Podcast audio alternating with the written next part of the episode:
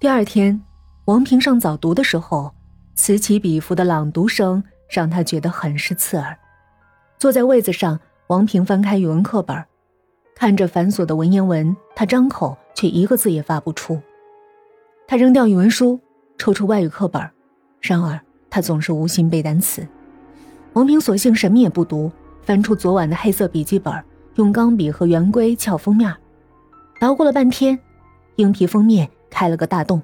待他再去翻笔记时，很轻松的打开它。这是一本很普通的笔记本，纸张略略发黄。笔记本的第一页写着：“张春”，下面还有一行刚劲有力的蓝色圆珠笔字：“好好学习，天天向上。”我不是差生，我头脑不笨，我一定可以考上名牌大学。王平默默的念着，记忆深处这个名字似乎有点熟悉，但又很陌生。班上没有一个叫张春的同学，因此这个叫张春的，在这个班的话，最大的可能就是上一届的学长。上午的第二节课。数学老师夹着试卷突然来袭，同学们，今天我们来一张小测啊，大家好好考啊！班上一阵抽泣声和不满声，但更多的是对突袭考试的无措。试卷到手的时候，王平瞄了一眼选择题的第一题，他就知道答案是 A，于是他提笔填写答案，可写到括号里的却是 B。王平把写在试卷上的答案擦掉，接着填 A。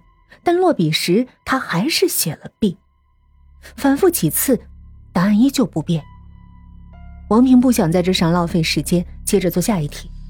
看了第二题，他觉得这道题很复杂，需要演算。他下意识的找草稿纸，找了半天，他才想起他考试从来不需要草稿纸，因为他只要看一眼题目就知道答案。现在跟同学借，人家正在考试，未必会理他。焦急中，他想到了。笔记本，几乎是毫不犹豫，王平摊开笔记本，认真演算。只是他算出的答案一旦填在试卷上，就成了另外的答案，不论他怎么涂改，都无济于事。王平彻底绝望了。更让他难以忍受的是，下午和第二天所有的课程全部都是突袭。他向来不反感考试，可现在的他，只要提到考试二字，就莫名的紧张。考试前，他总担心自己考不好；考试后，他担忧班级名次。他像以前一样惧怕分数，排斥考试。冥冥中，王平走向了另一个世界。王平的状态很差，非常的差。当班主任在办公室敲着桌子和他谈心时，王平的脸色异常的苍白，眼睛下面的一圈黑影在无声的宣示他睡眠不足。王平啊，你最近的成绩下滑的厉害，你到底怎么回事？班主任痛心疾首的说：“你可是咱们班的优等生，也是学校的优等生，只要你保持以往的成绩，上北大清华也不是难事儿啊。可你看看这次突袭考试总分，你名次在二十开外呀。”王平低着头，一声不吭。这几天，只要他提笔做练习题。手指就不自觉的颤抖，那些他只要扫一眼就可以知道答案的试卷，可是下笔的时候却变成了其他的答案。老师，王平抬头，唇角一颤，我最近嗯不太舒服，过段时间可能就好了。为什么要这样说呢？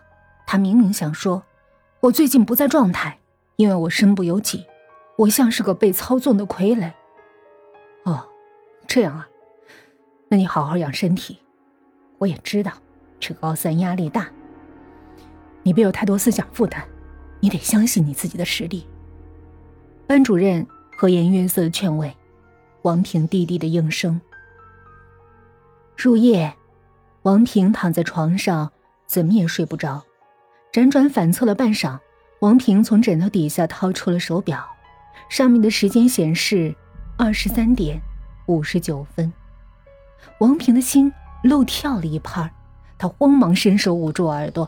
同一时刻，一声尖叫在他耳边炸响。王平战战兢兢的将被子盖住脸，然而，不论他用任何方法，那刺耳的尖叫声仍然能直抵他的耳朵，撕扯他的耳膜。大约过了半个小时，那尖叫声终于停止。王平在极度恐惧中熬到了天亮。当室友陆续起床后，王平呆坐着，呆呆的问他们：“你们，你们晚上听到尖叫声了吗？男生的声音，零点左右。尖叫？什么尖叫？你耳鸣了吧？”王超不阴不阳的讥讽：“真的有尖叫声，很清晰，很大声。”王平痛苦的蜷缩着身子，每天晚上都会叫，我没骗你们，那么大声。你没听到吗？神经病！王超白了他一眼。你要相信我，真的有。王平几乎快哭了。我要去宿管科举报，我要举报。一旁的陈旭好心的问：“你确定每晚都在零点左右能听到尖叫？”是。王平狠狠的点头。陈旭沉吟了片刻。其实，我每晚午夜十二点左右都会醒过来一次。目前为止，我没有一次听到尖叫声，可能？王平辩驳。那我也不知道怎么回事了。王超按耐不住了，少和他废话，书读多了，梦游太虚呢。